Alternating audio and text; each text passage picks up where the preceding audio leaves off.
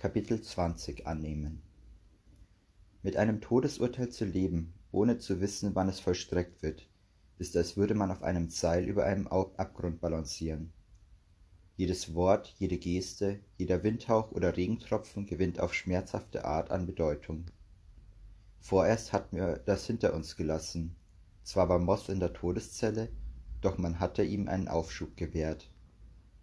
Er wusste, dass die CBD nicht plötzlich, plötzlich auf wundersame Weise verschwunden war, aber irgendwie hatte er sie, zumindest für eine Weile, unter Kontrolle.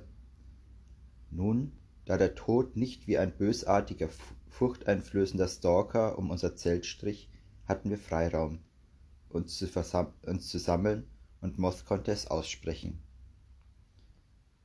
Wenn ich sterbe, wenn das Ende wirklich kommt, möchte ich verbrannt werden.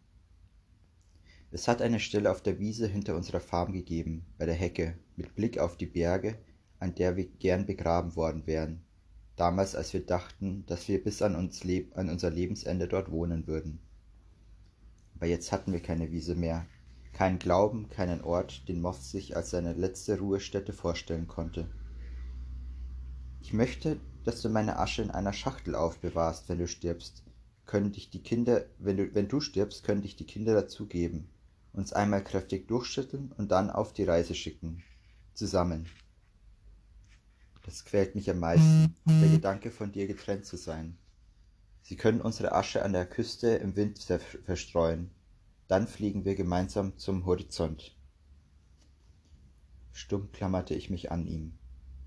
Jetzt war es gesagt. Wir hatten den Tod akzeptiert. Moth würde kämpfen, aber letztendlich würde er verlieren. Er war so stark gewesen, dem Unausweichlichen von Anfang an ins Auge zu blicken.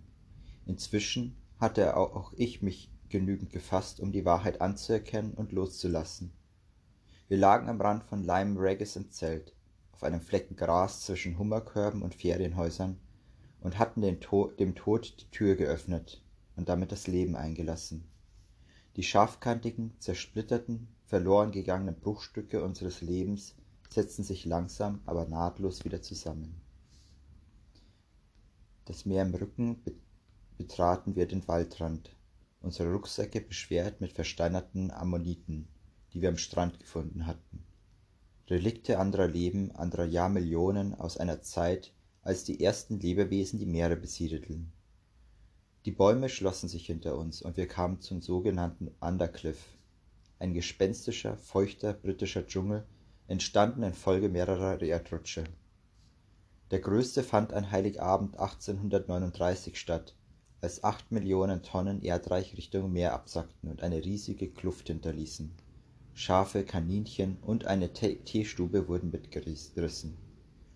Das Gelände, das durch die in Bewegung geratenen Erdmassen geschaffen wurde, wird heute als Goat Island bezeichnet. Auch ein Weizenfeld rutschte ein Stück ab, blieb jedoch intakt und konnte im darauffolgenden Sommer abgeerntet werden. Man überließ den acht Kilometer langen Streifen sich selbst. Und so siedelten sich Fahne, Efeu und Bäume an, von denen es im momentanen Dauerregen tropfte und rieselte. Eine Landschaft, die sich von einem Augenblick zum anderen für immer verändert hat und nun so bleiben darf, wie sie ist. Wildpflanzen können dort ungehindert wachsen und ihre Samen abwerfen. Der Küstenpfad ist der einzige Weg hindurch und er schlängelt sich 13 Kilometer dahin, bis man endlich wieder ins Helle tritt.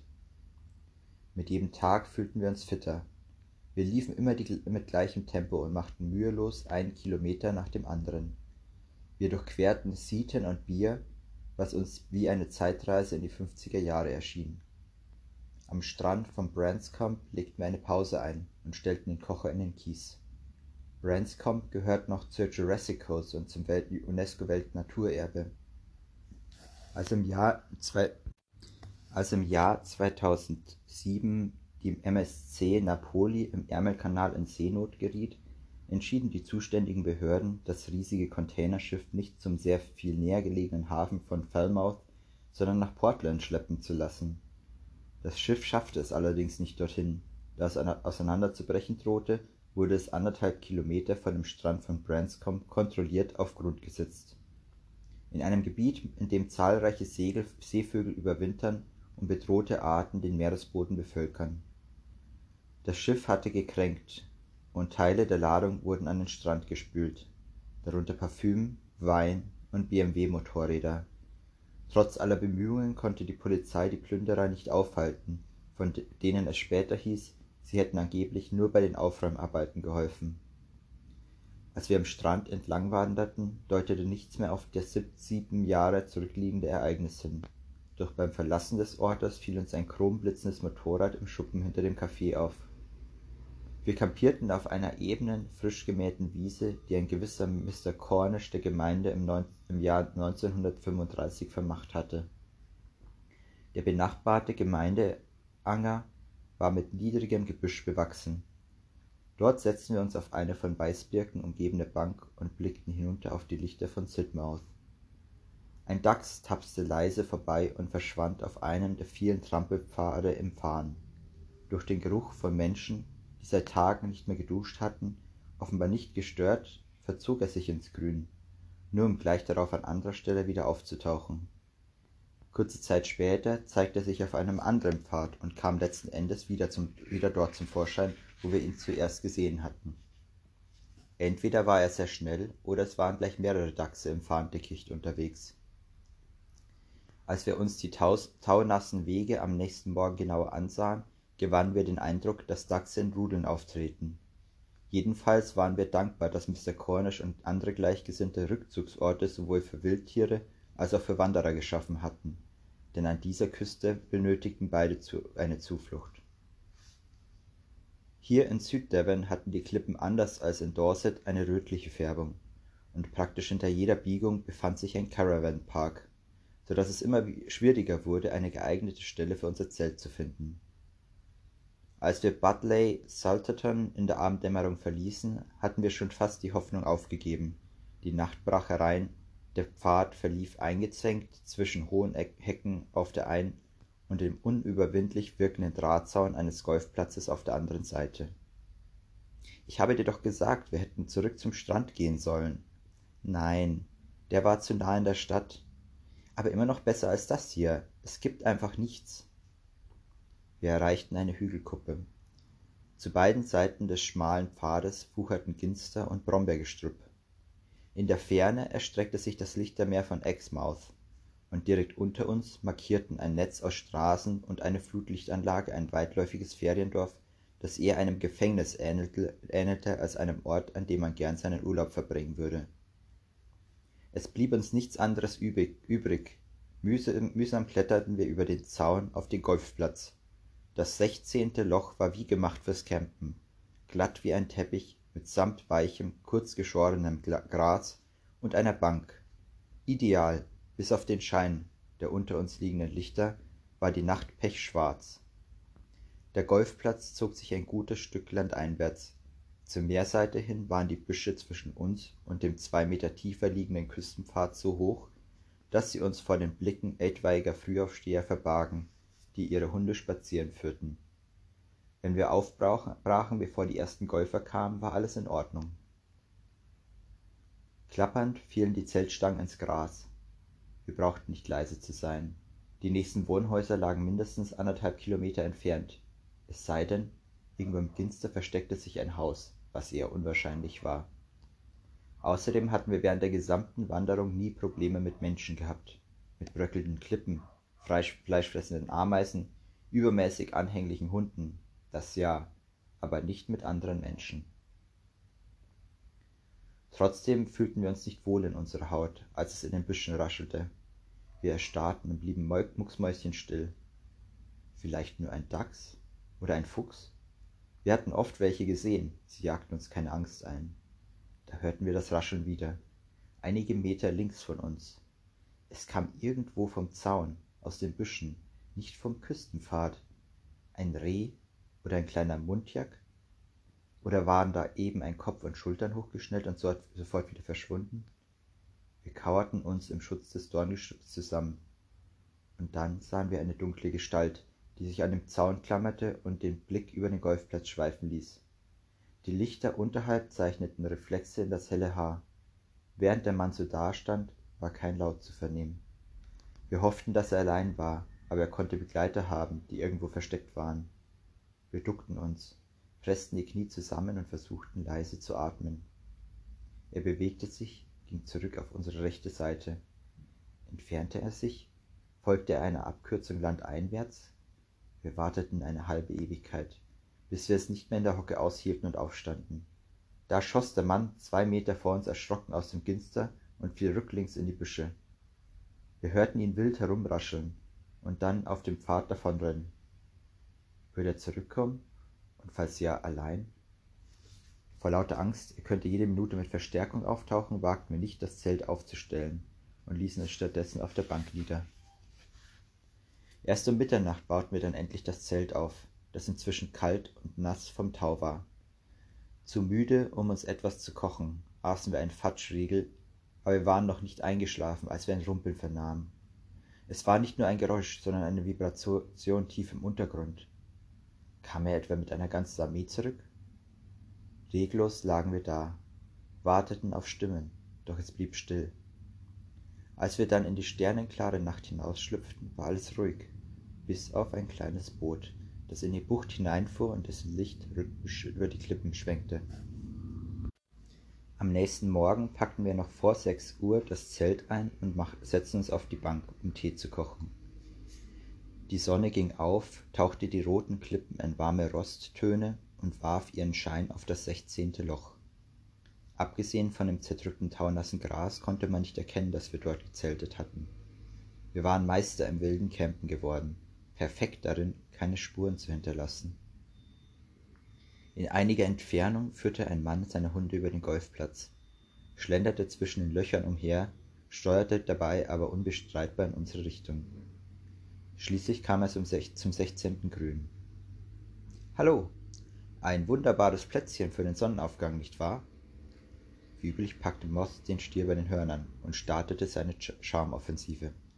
Der Mann warf uns einen Blick zu, grunzte etwas und schritt, während die beiden Hunde um ihn herumsprangen, das Grün ab inspizierte ganz offensichtlich sein Gras auf Schäden, aber es gab keine. Sorgfältig hatten wir die lose Erde, die beim Herausziehen der Heringe hängen geblieben war, wieder zu, angedrückt. Sobald Sie fertig gefrühstückt haben, sind Sie weg, oder? Natürlich. Wir sind nur für den Sonnenaufgang raufgekommen. Wieder grunzte er etwas und ging davon. Die ersten Sonnenstrahlen fielen auf sein weißes Haar. Erleichtert sahen wir ihm nach und machten uns eine zweite Tasse Tee. Auf dem Weg hinunter zum Feriendorf entdeckten wir sehr bald den Ursprung des Rumpelns. Nur einige hundert Meter weiter hatte es einen Erdrutsch gegeben. Ein breiter Streifen roter Erde und Steine war ins Wasser abgerutscht und bildete eine brodelnde, mit rostbrauner Gischt gekrönte Masse am Fluss des Cliffs. Womöglich blühte dem gesamten Gelände zwischen dem Golfplatz und Straight Point dasselbe Schicksal. Dann würde das Rasenmähen mit einem Mal überflüssig und unser weißhaariger Freund hätte ganz andere Sorgen als ein paar lockere Erdkrumen. Wir spazierten zwischen den akkuraten Reihen aus Wohnmobilen und Ferienhäusern hindurch, folgten dem langen asphaltierten Fußweg nach Exmouth hinein, und ehe wir uns versahen, lag die Jurassic Coast hinter uns. Eingedeckt mit Reis, Thunfisch und Schokoriegeln bestiegen wir die Fähre über den Ex nach Starcross. Von der Anlegestelle aus verlief der Pfad entlang der Straße und schlängelte sich danach zwischen Bahngleisen und Brachen aus Gestrüpp und Beton hindurch. Schließlich wichen wir vom Weg ab und wanderten nach Dowlish Warren, Dawlish Warren, wo wir in der Dämmerung das Zelt hinter dem Besucherzentrum des dortigen Naturschutzgebietes aufschlugen. Ich habe gerade auf die Karte geschaut, es geht noch fast 50 Kilometer so weiter. Geschlossene Ortschaften, Bahnlinie, Uferpromenaden, da können wir nirgendwo campen. Was hältst du davon? Was hältst du davon, wenn wir uns unser letztes Bargeld auf den Kopf hauen und mit dem Zug, Zug und Bus nach Brixham fahren? Dort kommen wir wieder in, ein, in offenes Gelände, dann, dann wird es besser. Entweder das oder wir müssen irgendwo in einem Hauseingang schlafen. Und sowas muss nun wirklich nicht sein. Moth blätterte in seinem Kapitel des Reiseführers hin und her. Ich dachte an unsere unruhige Nacht auf dem Golfplatz und mir wurde klar, dass auch mehr solcher Nächte definitiv nichts für unsere Nerven waren. Okay, fühlt sich zwar komisch an, wieder ein Stück auszulassen, aber vielleicht kehren wir ja eines Tages zurück und holen diesen Teil in Portland nach. Ich glaube nicht, dass das eine Rolle spielt. Wir machen hier keine Wallfahrt, oder? In Brixham folgten wir einem gewundenen Weg zurück zur Küste. Ab Sharkham Point kehrte wieder Normalität ein. Der Rucksack war voll bepackt mit Reis und Nudeln, wir hatten 30 Pfund in der Tasche und meine Nase war knallrot und schälte sich. Es war August, Hochsaison, und auf dem äußerst beliebten Küstenabschnitt wimmelte es von Menschen. Die Route nach Plymouth würde nur durch belebte Städte und über trubelige Strandpromenaden führen, und es standen mindestens fünf Fährfahrten an. Da wir den Zug genommen hatten, würden wir uns in der nächsten Woche außer den Fährtickets nichts mehr leisten können. Pass auf, ich habe nachgedacht.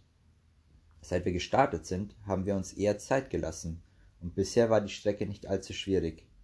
Wenn du meinst, Moth? Was wäre, wenn wir einen Zahn zulegen würden, damit wir diesen Abschnitt mit den Fähren so schnell wie möglich hinter uns bringen? Wir wissen nicht, wie teuer die Fähren sind, und auf diese Weise hätten wir sie hinter uns und könnten genau sagen, wie viel Geld uns noch für Lebensmittel bleibt. Was meinst du damit, einen Zahn zulegen? Naja, dass wir versuchen, mit Pattys Tempo Schritt zu halten. Das ist nicht dein Ernst. Wir könnten es schaffen. Krank warst du mir lieber. Mansands, Longsands, Scabbercombe Sands, Ivy Cove, Halley's Cove, Newfoundland Cove. Da, schau, eine Silbermöwe. Millbay Cove, Fähre, Compass Cove, Comp Point, schlafen. Regen peitschte herab, wühlte das Wasser um die Dancing Beggar Rocks vor der Landzunge zu Schaum auf. Doch als wir das Zelt abbauten, nieselte es nur noch. Moth sah auf die Karte. Das wird heute ein ziemlicher Schlauch. Meinst du, du schaffst das? Ob ich es schaffe? Du bist doch derjenige, der krank ist. Aber das ist Wahnsinn. Wir könnten auch nur einen Teil der Fährfahrt machen und einfach abwarten, bis wieder Geld kommt. Aber dann ist es nächste Woche wieder dasselbe. Wir trauen uns nicht etwas zu essen, weil wir nicht abschätzen können, wie viel die Pferden kosten.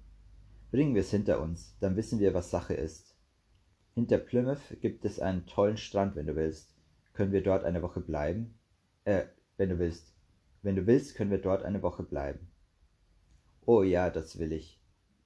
Also brechen wir jetzt auf. Was war nur los? Er war kräftiger geworden, hatte mehr Energie, wirkte klarer aber ich wagte nicht, mir Hoffnungen zu machen. Irgendwann war die Wanderung zu Ende, und erst dann würden wir sehen, wie gut es ihm wirklich ging.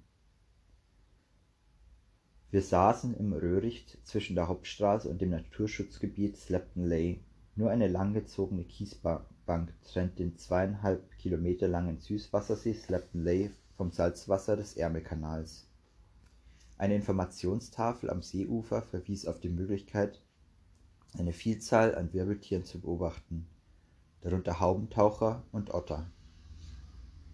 Ein einzelner, räudig aussehender Reiher stand schwankend auf einem Bein, und in den, und in, und in den Schilfkolben lärmten einige Spatzen, aber weit und breit keine Haubentaucher oder Otter.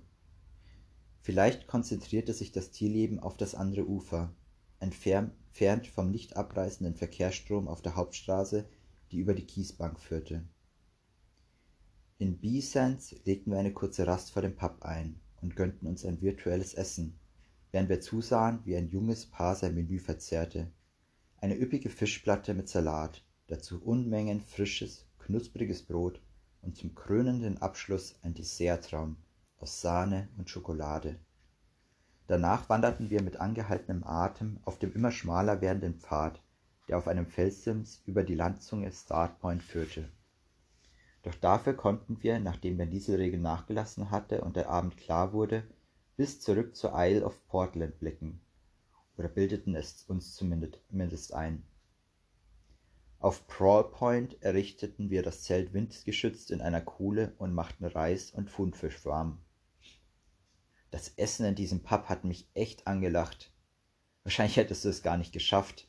Ich verspürte irgendwie überhaupt keinen Appetit mehr. Ich eigentlich auch nicht aber es sah einfach so lecker aus. Am nächsten Morgen hätte einem das Wasser im Mund zusammenlaufen können, denn ein ganzer Abschnitt der Küste schien nach dem Warenangebot einer Metzgerei benannt worden zu sein. Räucherschinken, Kochschinken, Schweinerüssel, Gammon Head, Hempstone, Picknose, Fähre, Salcombe. Wir wanderten zügig durch die Stadt, vermieden tunlichst den Blick auf alles Essbare und umrundeten die felsige, exponierte Landzunge Bolthead. Schließlich stellten wir das Zelt auf dem Bolt Trail auf und verfolgten die Lichter der Schiffe, die nach Plymouth hineinfuhren. Die Hitze nahm zu, als wir die Fähre über die Mündung des Avon von Bantam nach Bigbury-on-Sea bestiegen. Der Duft, der uns ausging, von uns ausging, erinnerte an totes Tier. Während wir die kurze Strecke über die Flussmündung tuckerten, rückte die Familie, die schon vor uns in dem kleinen Holzboot gesessen hatte, immer weiter Richtung Fährmann. Bei der Ankunft am anderen Ufer saßen auch die anderen Passagiere so dicht beim Fährmann im Heck, dass sich der Bug aus dem Wasser hob. Wir unterbrachen unseren Fährenmarathon, um ins Wasser zu springen. Meine ausgedörrte Haut saugte dankbar das kühle Wasser auf, und Schichten von Schmutz und Schweiß trieben mit der Flut davon. Wir schwammen im Kreis, ließen uns auf den sanften Wellen treiben, bis wir nur noch Ozon und Salz riechen konnten. Unsere schmutzigen Kleider weichten wir in einem Felstümpel ein und ließen uns derweil in der Sonne trocknen. Mein Haar, das sich den Winter über, äh, über erholt hatte, war erneut zum Vogelnest mutiert, und meine Haut, die endlich ihre trockenen, aufgesprungenen Schichten abgestoßen hatte, nahm rasch wieder die Konsistenz von gegerbtem Leder an. Als es am Nachmittag kühler wurde, brachen wir auf. Erfrischt, gestärkt, die nassen Kleider zum Trocknen außen am Rucksack befestigt. In der Dämmerung standen wir auf, auf Beacon Point und sahen zu, wie die Sonne hinter dem hügeligen Horizont des Dartmoors versank, bevor wir zur Ärmelmündung hinabstiegen. Die Flut zog sich zurück, stand aber immer noch so hoch, so, so immer noch zu hoch. Deshalb setzten wir uns unter die Bäume und aßen den letzten Reis. Es wurde dunkel, der Mond ging auf und glitzerte auf dem zurückweichenden Wasser. Wir hätten auch bis zum nächsten Vormittag warten und dann auf die andere Seite wa warten können, doch wir stiegen in das bis zum Oberschenkel reichende Wasser, tasteten uns vorsichtig im Mondschein voran. Irgendwo in den Bäumen am Ufer lief ein Waldkauz. Wir zelteten in einer Wiese jenseits des Waldes und lauschten dem Käuzchen, das am Ufer hin und her flog. Der Morgen brachte immer wieder leichten Regen, der in der Brise wie weicher Musselin über mein Gesicht strich. Wir schüttelten das Zelt aus und rollten es zusammen, wohlwissend, dass es beim Auspacken völlig durchweicht sein würde. Unser Gespräch versiegte, jeder hing seinen eigenen Gedanken nach und so wanderten wir schweigend durch den Nieselregen. Vor uns, vor uns lag Plymouth, und es fühlte sich an wie eine Schwelle, ein gewaltiges, urbanes Tor, hinter dem eine unbekannte Zukunft wartete. Westlich von Plymouth würden wir in nur wenigen Tagen Polruan erreichen, den Endpunkt, Endpunkt unserer Wanderung. Die nächsten beiden Fahrten mit der Fähre waren zu einem Symbol für den letzten Abschnitt der Reise geworden. Der Küstenfahrt hatte uns ein Gefühl der Sicherheit verliehen, die Gewissheit gegeben, dass wir am nächsten Tag und am übernächsten und am überübernächsten wieder das Zelt einpacken, einen Fuß vor den anderen setzen und weiter wandern würden. Ich hatte Angst und wusste, dass es Moth genauso ging, auch wenn er nichts sagte. Nicht nur vor einer ungewissen Zukunft an einem fremden Ort, unter Menschen, die wir noch nicht kannten, oder vor finanziellen Schwierigkeiten oder den praktischen Problemen, die ein Neuanfang mit sich bringt. Nein, da war eine viel größere, überwältigendere Furcht als das. Wie würde es Moth gehen, wenn wir das Wandern aufgaben, was für unsere Rückkehr in die normale Welt unabdingbar war? Diese Frage verfolgte uns wie ein Schwarm Möwen, der unseren Thunfisch gerochen hatte. Wir schlugen unser Lager oberhalb von Wenbury auf, wollten noch nicht um die Kurve biegen, aber der Plymouth zu sehen sei, äh, noch nicht um die Kurve biegen, ab der Plymouth zu sehen sein würde. Auf der Halbinsel Mountbatten standen eher alltägliche Dinge im Vordergrund. Die üblichen Probleme unseres Wandererlebens. Sollten wir die Fähre hinüber zum historischen Hafenviertel Barbican für drei Pfund nehmen und dann von dort die lange Überfahrt nach Causland für acht Pfund machen? Oder die kurze Überfahrt zum Mount Edgecombe für drei Oder sollten wir das Geld lieber sparen und knapp zehn Kilometer durch die Innenstadt laufen, in der Hoffnung, den Fähranleger rechtzeitig vor der letzten Überfahrt zu erreichen? Korsend lag näher an einer Landzunge. Dort im offenen Gelände würde es einfacher sein, einen Zeltplatz zu finden. Aber die Fahrt kostete mehr.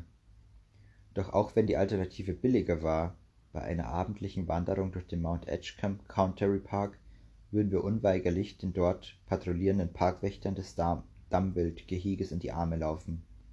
Und letztendlich würden wir wohl irgendwo im Finstern nach einem Fleckchen für das Zelt suchen müssen. Und falls wir, um Kosten zu sparen, zu Fuß zum Fähranleger im Barbican gingen und die letzte Fähre verpassten, mussten wir uns in der Innenstadt einen Schlafplatz suchen. Zu viele Entscheidungen. Wir hatten noch 15 Pfund, eine Packung Nudeln und eine halbe Rolle Weingummis. Wir beschlossen, zum Barbican überzusetzen, um von dort die Fähre zum Mount Edgecombe zu nehmen. In der Zeit dazwischen wollten wir uns von den verbleibenden neun Pfund mit Lebensmitteln für die nächsten zwei Tage eindecken. Wir verließen die Fähre und spazierten durch das wohlhabende Szeneviertel von Plymouth, fanden schließlich sogar einen Laden, in dem die Lebensmittel nicht schon gekocht auf einem Teller daherkamen, kauften ein, so viel wir konnten und gingen zurück zum Fähranleger. Bis zur letzten Überfahrt war noch eine halbe Stunde Zeit. Wir gesellten uns zu den anderen Wartenden auf die Gangway und aßen Brötchen und Bananen. Die Fähre kam nicht. Die Leute in der Schlange wurden allmählich un unruhig. Immer noch nichts. Endlich legte eine Fähre an, und alle bewegten sich geschlossen nach vorne. Aber der Kapitän, Kapitän schob das Absperrgitter vor. Nein, ich fahre nicht zum Mount Edgecombe. Vor morgen geht gar nichts mehr. Aber was ist denn mit der anderen Fähre? Wir warten schon seit einer Stunde. Ist auf eine Sandbank aufgelaufen hat sich wohl mit den Gezeiten verrechnet. Dies ist, heute für, dies sitzt für heute Abend fest. Die anderen aus der Schlange zerstreuten sich, grummelten etwas über lange Busfahrten und Taxigebühren. Aber wir blieben auf der wackeligen Gangway stehen. Hm, das ist echt scheiße. Fatschriegel? Moth ließ sich auf seinen Rucksack plumpsen. Also was, was jetzt? Warum noch mal machen wir die Pläne? Ach genau, weil es immer so endet wie jetzt. Ich verspürte einen Anflug von Panik. Hier wollte ich nicht sein. Wie wär's mit einer Tour durch Plymouth? Haben wir ja nichts Besseres vor. Ich hatte gehofft, wir würden nie in einer Stadt übernachten müssen. All die vielen Leute. Da kann wer weiß was passieren. Schauen wir uns einfach ein wenig um. Damit schlagen wir schon mal ein paar Stunden tot. Wir verließen das reiche Barbicanviertel mit seinen plappernden und lachenden Touristen und Feiernden, die sich anscheinend bereits zum Vorglühen etliche Drinks genehmigt hatten, und liefen ziellos durch die Straßen, landeten mitten in der Innenstadt, als die Straßenbeleuchtung eingeschaltet wurde. Am Einkaufszentrum vorbei, dann über das Gelände der Universität. Ab nächsten Monat gehe ich auf die Uni, und jetzt spaziere ich hier rum und habe nicht mehr genügend Geld für den Bus. Dann bist du Student, da haben wir auch kein Geld für den Bus. Als die Dunkelheit hereinbrach, bereit, bereitete ein Obdachloser in einer Fußgängerunterführung sein Lager auf dem Betonboden, legte seinen Karton und seinen Schlafsack zurecht. Es war ein guter Schlafsack. Ich fragte mich, wo er ihn wohl her hatte. Qualitativ hochwertiger als die, mit denen wir letztes Jahr unterwegs gewesen waren obwohl der Mann aussah, als würde er schon lange auf der Straße leben. Hast du ein bisschen Geld übrig, Kumpel? Ich habe heute noch nichts gegessen. Ich hab keins, tut mir leid. Ich werkte wie Moth in Gedanken den Inhalt unseres Proviantbeutels durchging. Ich könnte dir etwas Brot und eine Dose Thunfisch geben. Danke, Kumpel, das ist verdammt nett von dir. Wir traten wieder hinaus ins Freie ließen uns auf einer Bank am Gehweg nieder und sahen zu, wie die Menschen durch ihr Leben hetzten. Ein Mann setzte sich auf die Bank gegenüber und starrte uns an. Ich schaute weg, doch er starrte weiter. Er war Ende vierzig oder Ende fünfzig, es war schwer zu sagen. Ein Leben auf der Straße lässt Menschen schneller altern, als wenn sie gemütlich auf dem Sofa vorm Fernseher sitzen. Die schmuddelige Cargohose, die ausgetretenen Turnschuhe und ein zerrissener Fließpullover über einem Kapuzen-Sweatshirt verrieten ihn. Aber die brandneue, trendige Carhartt-Baseballkappe passte nicht ins Bild und irritierte mich. Vielleicht machte er sich über uns ähnliche Gedanken. Ich werde nicht recht schlau aus euch. Was macht ihr hier? Er stand auf, kam zu uns herüber und setzte sich neben uns. Mich beschlich ein mulmiges Gefühl, auch wenn ich nicht so recht sagen konnte, warum. War das eine irrationale Angst aus meinem früheren Leben, als ich selbst noch nicht obdachlos gewesen war? Oder lag es daran, dass wir in einer Großstadt waren und mich jeder, der uns ansprach, nervös machte? Seid ihr Wanderer? Ihr seht so aus, aber irgendwas an euch sagt mir, dass da mehr dahinter steckt. Obdachlose Wanderer. Wir sind nur für diese Nacht hier. Moth schien sich überhaupt nicht bedroht zu fühlen. Die wandernden Obdachlosen, das klingt doch gut. Heute Nacht werdet ihr jedenfalls nicht allein sein. Es gibt hier in der Gegend einige von uns. Wo werdet ihr schlafen? Man muss vorsichtig sein, dass man den anderen nicht ihren Platz streitig macht. Manche sind da ein bisschen empfindlich. Ich bin Colin. Wie wär's mit einem Bier? Wir haben kein Geld, sorry. Nein, ich habe Bier. Wollt ihr eins? Moss nahm die Dose, trank einen Schluck und reichte sie weiter. Habe ich auch nur, weil meine Tochter vorbeigekommen ist. Heute ist mein Geburtstag. Sie hat mir die Bierdosen und die Kappe mitgebracht. Lieb von ihr, wirklich lieb. Du hast Familie und wohnst nicht bei ihr? Nein, tja, ja. Ich hatte alles. Frau, Kinder, Haus. Das ist irgendwie alles kaputt gegangen. Jetzt bin ich einfach nur noch peinlich. Schweigend saßen wir da. Was gab es dazu zu sagen? Er musste uns nicht erklären, wie leicht im Leben alles bergab gehen konnte. Ein jüngerer Mann kam den Gehweg entlang, eine Beanie tief ins Gesicht gezogen. Um seinen Körper schlotterte, ein löchriger Parker. Oh verdammt, es geht los. Passt bloß auf, was ihr sagt. Tag, Dean, Alter, wie geht's? Dean, wirkte großtuerisch, wie ein Halbstarker, der seine dürre Gestalt und die eingefallenen Wangen verrieten, dass sein Leben ein Kampf war. Du trinkst schon, Mann, ohne mich? Ja, na ja, ich hab Geburtstag. War ein Geschenk. Dean nahm die letzte Dose, eindeutig der Ansicht, dass sie ihm zustand. Mit Fremden trinken statt mit mir, das geht gar nicht. Wer zum Teufel seid ihr überhaupt? Keine Sorge, Mann, die, Sie sind obdachlose Wanderer, wollten gerade gehen, nicht wahr? Mit Fremden trinken, Mann, was soll der Scheiß? Der Mann in der Unterführung faltete seinen Karton zusammen, klemmte ihn unter den Arm und verschwand im Tunnel. Deans Gesicht war nur Zentimeter von Collins entfernt, der uns mit Gesten bedeutete, abzuhauen. Verpisst euch, ihr beiden! Ich frag mich, was ihr hier überhaupt wollt.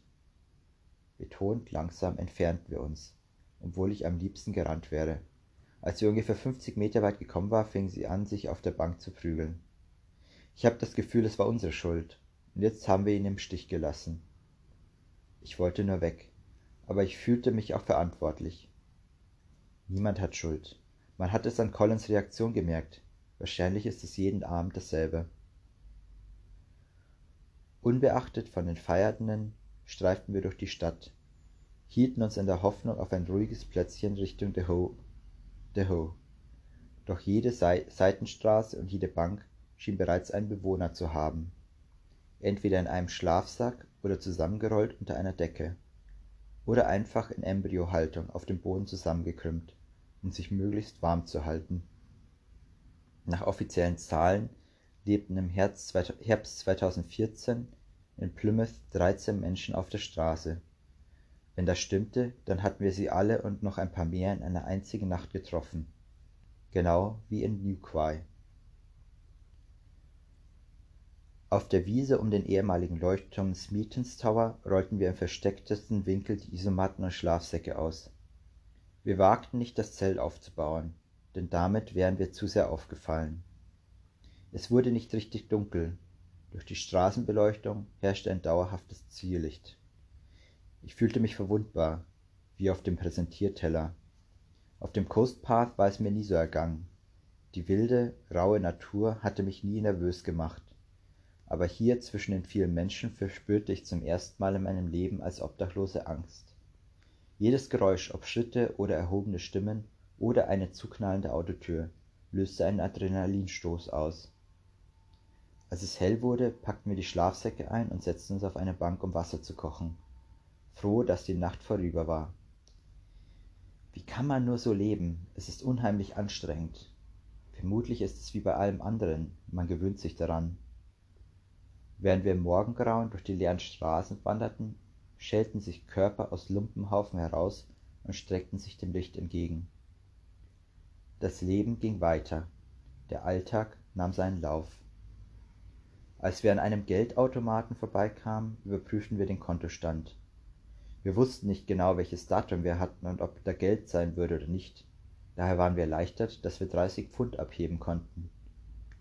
In einem Café, das schon so früh geöffnet hatte, setzten wir uns ans Fenster, teilten uns ein Würstchensandwich und sahen zu, wie die Stadt erwachte. Zwischen den hippen Ladenbesitzern und Angestellten der Restaurants, die auf dem Weg zur Arbeit waren, schlurfte ein Mann die schmale Straße entlang, die Kapuze tief ins übel zugerichtete Gesicht gezogen. Moth kaufte ein zweites Sandwich, diesmal zum Mitnehmen. Colin, rief er dem Mann auf der Straße hinterher, und er blieb stehen, drehte sich zögerlich um. Meine Güte, du bist es nur, Mann. Normalerweise bin ich nicht in dieser Gegend, aber ich musste Dean letzte Nacht aus dem Weg gehen. Der ist bis oben hin voll. Der Typ kann sich einfach nicht bremsen. Wie geht es dir? Du siehst schlimm aus. Hier, ich habe dir ein Sandwich gekauft. Was? Du hast mir ein Sandwich gekauft? Oh verdammt, danke. Ah, mit Würstchen, meine Lieblingssorte. Wir müssen zur Fähre. Pass auf dich auf, Kumpel. Pass ihr auf euch auf, ihr obdachlosen Wanderer. Vielleicht mache ich das eines Tages auch. Geh einfach wandern. Ja, eines Tages.